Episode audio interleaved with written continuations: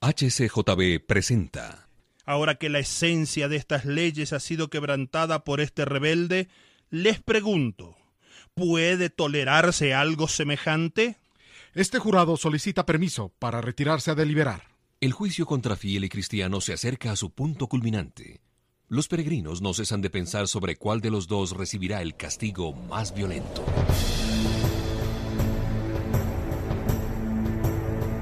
El peregrino.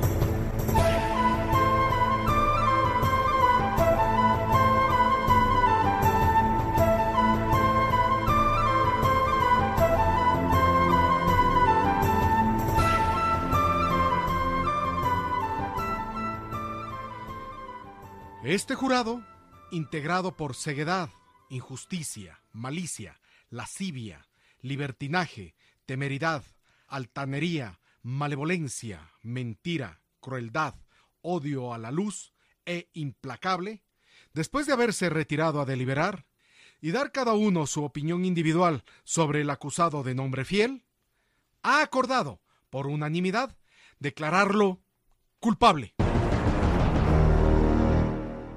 Vemos claramente que este hombre es un hereje. Entonces no hay más que hablar. Se le condena a ser llevado al lugar donde había estado en un principio y allí ser ajusticiado con la muerte más cruel que se pueda inventar.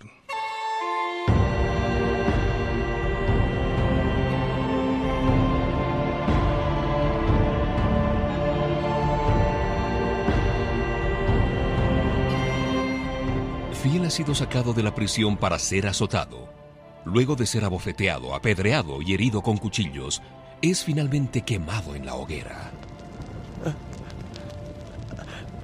Detrás de la multitud veo un carro con dos caballos que me espera. Seré arrebatado por él a las nubes al son de trompeta. Camino derecho a la puerta celestial.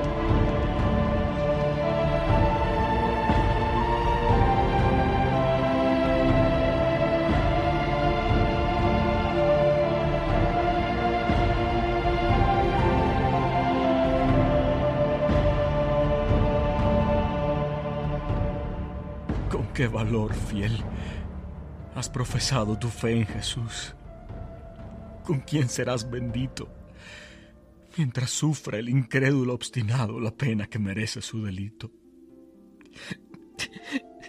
Tu nombre, por morir cual buen soldado, con letras indelebles queda escrito. Y si en el mundo y para el mundo mueres, gozas eterna vida de placeres.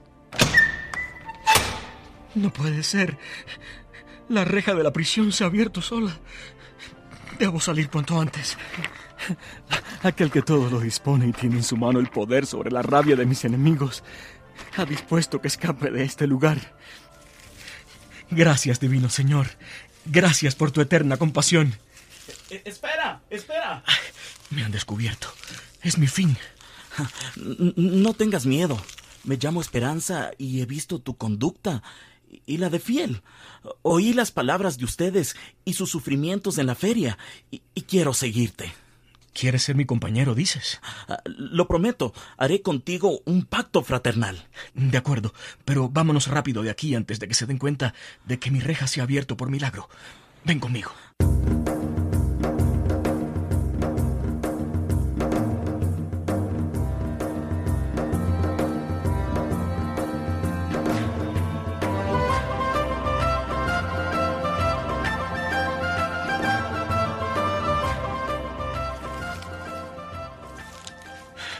Increíble. Por uno que murió para dar testimonio de la verdad, te has levantado tú para ser mi compañero en el viaje.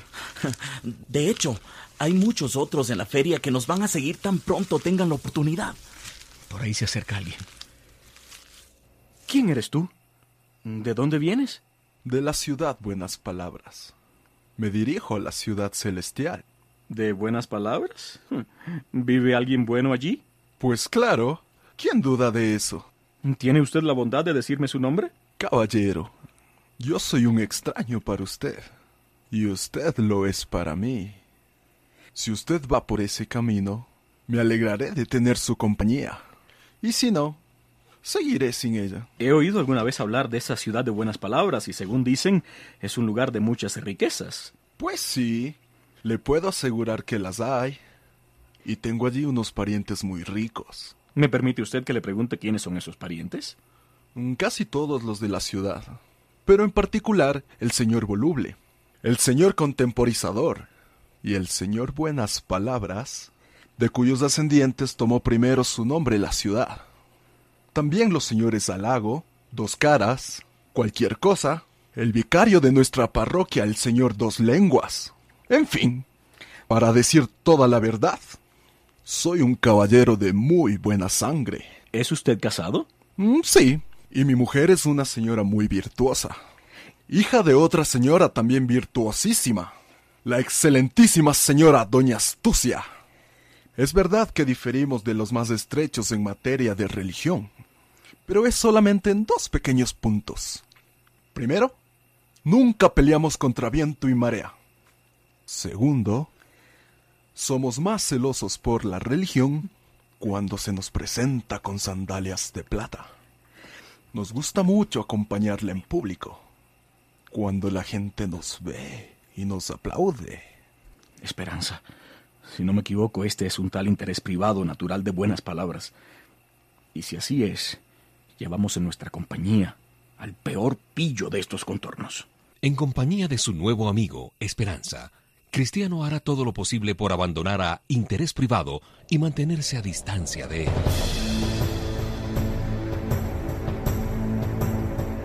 Escuche el siguiente capítulo de El Peregrino. Fue una producción de HCJB.